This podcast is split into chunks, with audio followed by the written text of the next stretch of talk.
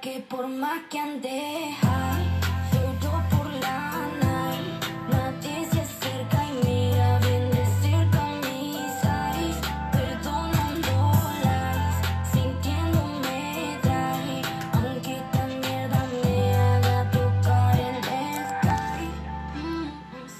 Muy buenas tardes a todos, bienvenidos nuevamente a este miércoles chill, el momento chill de la semana.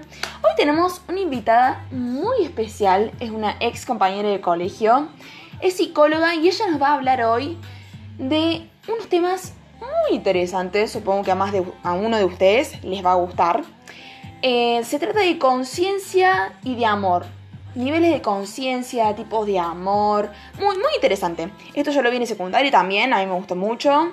Así que espero que ustedes también lo disfruten como yo y ella alguna vez lo hemos disfrutado. Enseguida volvemos. Que por más que ande high, lloro por la night. Nadie se acerca y mira bien de cerca mis eyes. Perdonando lies, sintiéndome die. Aunque esta mierda me haga tocar el sky. Paloma, ¿nos escuchás? Hola, Guada, ¿cómo estás? Muy bien, Pablo, ¿y vos? ¿Tanto tiempo? Tiempo, desde 2020 que no nos vemos más o menos. Sí, mal. Para los que no sabían, yo me egresé en el año 2020. ¿Y se acuerdan? Ah, obviamente se acuerdan. Lo de la pandemia. Un desastre ese año. Desastroso. Bueno, vamos a empezar a hablar entonces. Palo, ¿qué temas nos traes hoy? Yo ya les conté a mis oyentes, pero quiero que vos nos especifiques de qué vamos a tratar. Hoy les traigo varios temas, pero prefiero que empecemos por la conciencia. Perfecto. Había tres estados de la conciencia, ¿no es cierto? Exactamente. La conciencia puede presentarse de tres formas distintas en cada persona. Están la alterada, la integrada y la ampliada. Claro, ya me acordé. Empecemos entonces a hablar desde el punto más bajo hasta el más alto, así en escalerita. Em, arranquemos con la alterada. Acá presten atención mis oyentes que seguramente muchos de ustedes se van a sentir identificados. Va con onda, ¿eh? Así es. Es muy común transitar por este estado de la conciencia. Para quienes no saben, la persona de conciencia alterada es una persona que vive generalmente preocupada, que busca llenarse actividades para supuestamente aprovechar el tiempo y siempre está en busca de más. Ajá. Si bien no suena como algo tan malo, hay que reconocer que la persona dedica muy poco tiempo, incluso nada les diría, a su interioridad. Es una persona que vive hacia afuera y para los demás. Ajá. Y entonces, ¿es de importancia la imagen que esa persona muestra a los otros? Sí, re, sobre todo porque se compara con el resto. Cuando hablo del resto, hago referencia sobre todo a las personas que esta persona considera exitosas. Claro. Busca conseguir lo que ellos tienen para sentirse completo de alguna forma. Entonces, ¿está bien decir que basa su felicidad en el éxito? Exacto. Claro, me acuerdo perfecto de eso, ¿viste? Sí, y seguro también te acordás de lo que es tener una visión cuantitativa de la vida. Pero por supuesto, a ver, explícanos de qué se trata eso. ¿Qué es una persona? ¿Cómo es la persona que tiene una mirada cuantitativa de la vida? Cuando una persona tiene conciencia alterada, tiene una visión cuantitativa de la vida. Básicamente considera que la felicidad, que es su propia felicidad, se mide en la cantidad de cosas que tiene, que logra, etc. Claro, claro. ¿A cuánto nos habrá pasado, no? De querer hacer y trabajar día y noche para ganar la plata que necesitas para, qué sé yo, comprar un auto, irte de vacaciones, por ejemplo. Todo esto para satisfa- satisfacer, disculpen, una necesidad. Lo digo entre comillas porque en realidad no es una necesidad, sino como un deseo. Muchas veces nos pasa de pensar que si conseguimos esa cosa que la que pensamos, la que buscamos, vamos a estar más felices, ¿no es así? Sí, sí, tal cual como vos decís. Eso es a grandes rasgos la conciencia alterada. Muy bien. Pasemos entonces a la conciencia integrada. ¿Qué nos podés contar sobre este nivel de conciencia? Bueno, la conciencia integrada es como un grado superior. si puede decirse. La persona que está transitando por este nivel de conciencia, como vos decís, ya no tiene esa visión cuantitativa de la vida, sino que ahora le interesa la calidad. Pasa de, de tener una mirada cuantitativa a una mirada cualitativa. ¿Y qué vendría a ser esto? Con esto nos referimos a que la persona ya deja de aspirar a más. Ahora busca lo mejor, en el buen sentido, obvio. Quiere vivir mejor sin necesidad de tener o de lograr más cosas. Se desvía por ser mejor persona, etc. ¿Y cuál sería el mal sentido de la frase, Palo? A eso iba. No es lo mismo querer ser mejor que querer ser el mejor.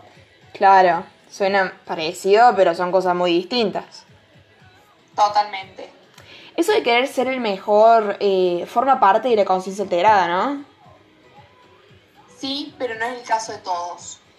Claro, no necesariamente, entiendo. Estas dos conciencias que acabas de presentar, Palo, eh, son las más comunes, ¿no? También porque hay un constante pasaje de una a la otra, por lo que me acuerdo. Absolutamente. La mayoría de las personas se encuentran en estos dos niveles y pueden pasar de uno al otro. En sociedades como la nuestra, la mayor parte del tiempo las personas están en la alterada. Claro, sí, seguro. Esperemos un cachito, Palo, ya seguimos. Dale. Si nos estás oyendo y querés enviarnos tu mensaje diciendo lo que pensás o para sugerir un tema nuevo, escribinos al 351-057-8191 e inscribite en nuestra web para participar del momento chill de la semana. Ahora estamos con Paloma Salinas, licenciada en psicología, que nos está contando cosas muy interesantes, así que no te vayas. Seguimos. ¿Qué viene ahora, Paloma? Bueno, por último tenemos el nivel de conciencia más alto que es la ampliada. Este siempre me costó entenderlo. Supongo que nunca estuve ahí en, esa, en ese nivel. Será por eso, supongo. Sí, este nivel en particular es complicado de entender. No sé por qué, pero me imagino que solo las personas así como muy espirituales llegan a este nivel de conciencia. En realidad todos podemos llegar, pero puede llegarnos mucho tiempo a personas como yo. Claro. A ver, te escuchamos. Bueno, la conciencia ampliada es la de una persona que se entrega, se entrega la vida, al universo, pone a todos y a todo a su servicio. En la conciencia integrada la persona da para recibir. Ahora solo es cuestión de dar sin esperar nada a cambio, simplemente por amor al mundo. La persona se siente parte de una comunidad, de un todo, no es alguien que se enfoque en su propio bienestar. Bien, bueno, creo que más o menos se entendió. Estaría buenísimo, Pablo, que mm, vuelvas a anotarte en la página, así mm, tenemos otro encuentro más profundo y podemos aclarar algunas dudas de la gente. Me están llegando muchos mensajes con preguntas y algunas acotaciones que parecen muy interesantes, así que si te parece, organizamos para otro encuentro. Me parece fantástico, un placer sería para mí. Genial. Bueno, para los que están oyendo, dentro de dos semanas retomamos el tema de la conciencia. Pasemos ahora a otro tema, para mi gusto algo cursi, muy filosófico. Si estás con tu pareja, con tu hermana, con tu mamá, con un amigo, no te pierdas este tema que se viene picante. El amor y sus implicancias, incluye el amor propio y los tipos de amor, que ahora los vamos a conocer. Seguimos con vos, Paloma. Uf, qué temazo. Llegamos al amor. Bueno, este tema es muy lindo, así que yo también sugiero a los oyentes que presten atención. Ya escucharon chicos, ¿eh? ¿Empezamos con los tipos de amor o el amor propio? Me parece que el amor propio va a llegarnos un poco más de tiempo. Bueno, si te parece lo dejamos para el final y si no lo terminamos en el próximo encuentro. Perfecto, arranquemos con los tipos de amor entonces. Buenísimo. Tipos de amor. Acordate de escribirnos, dale. Quiero saber qué pensás. ¿Existen tipos de amor para vos? ¿De qué depende? Dale, escuchanos y mandanos un mensajito. Mientras tanto, tiene la palabra nuestra invitada Paloma Salinas. Muchas gracias. Bueno, para quienes creen en que no, sí existen los tipos de amor. No es el mismo amor el que sentimos por nuestra madre que el que sentimos por un amigo o la pareja. Pero lo más interesante de todo esto es que existen denominaciones concretas para los diferentes tipos de amor. A ver. Tenemos el amor sexual, el amor familiar, el amor de amigos y el amor caritativo. Como verán, no es difícil darse cuenta a qué nos referimos con cada uno. El amor sexual es el amor de pareja. Es un amor pasional, romántico, que siente instintivamente el hombre por la mujer o viceversa. Luego tenemos el amor de familia. Este es, un, es muy interesante porque se dice que es un amor que no necesita ser merecido por la otra persona. Simplemente surge por el parentesco entre madre e hijo o entre hermanos, por ejemplo. Nos detengamos acá un segundo. ¿Cómo es eso de que no tiene que ser merecido? Claro, una madre siente amor por su hijo simplemente por el hecho de que es su creación. Tienen la misma sangre, la misma herencia. El amor familiar no se merece, simplemente se da. Claro, qué impresionante esto. O sea, eh, pase lo que pase, cualquier sea el problema, tu mamá es tu mamá, tu papá es tu papá y lo van a seguir siendo. Ahí lo vas a seguir queriendo como ellos a vos. Es como que amarlos no depende de la propia voluntad en este caso. Los amás y punto. Es algo que no se elige. Totalmente, guau, entendiste todo. Ay, siento que volví secundario, boluda. Uy, disculpen. disculpen a mis oyentes. Estoy un poco afónica. Em, ¿Qué pasa con el amor de amigos, Palo? Bueno, el amor de amigos es contrario al amor familiar, porque la otra persona, para ser tu amigo, tiene que merecérselo de alguna forma. Este Ajá. tipo de amor es recíproco, hay una retroalimentación entre pares. Claro, o sea, un error cometido por un amigo, disculpen, puede costarle más caro a él que si lo cometiera un hermano, por ejemplo. ¿Está bien? Sí, quizás. Eh, si el error es muy grave, puede cortarse la amistad, de Claro. cierta forma. En el caso de la hermandad, aunque no haya más relación entre hermanos, los lazos de parentesco no se cortan jamás. Claro. O sea, para ser yo tu amiga necesitamos como que haya una colaboración de ambas partes. Entiendo. Exacto. Eh, ¿Y el amor caritativo de qué se trata? Yo ya lo conozco por el cole, pero tenemos oyentes que nunca escucharon ese nombre. El amor caritativo es un amor total. Es un, un amor no efectivo, de cierta forma. La persona que lo siente está dispuesto a ayudar a los demás. Sea cual sea el daño que estos puedan causarse, es un amor desinteresado. ¿Es un amor parecido al que siente Dios por nosotros? Sí, podría decirse que sí. Bueno, eh, se nos está acabando el tiempo. Tendríamos que ir cerrando con el último tema de este miércoles chill, que es el ideal y la misión de vida. ¿Qué tenés para contarnos de eso, Palo? Bueno, para empezar necesitamos saber qué es un ideal. Un ideal es un valor que nos mueve. El ideal de vida es, por ende, el que rige nuestra vida y marca una aspiración personal. Ahora tengo una pregunta para vos. A ver. Con lo que te acabo de contar, ¿te consideras una persona idealista?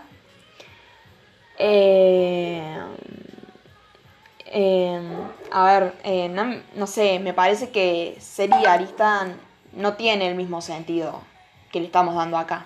Me parece. Muy Eso. inteligente tu respuesta, eso era justo lo que estaba esperando que respondas. Ah, Porque ser bueno. idealista no es lo mismo que tener ideales.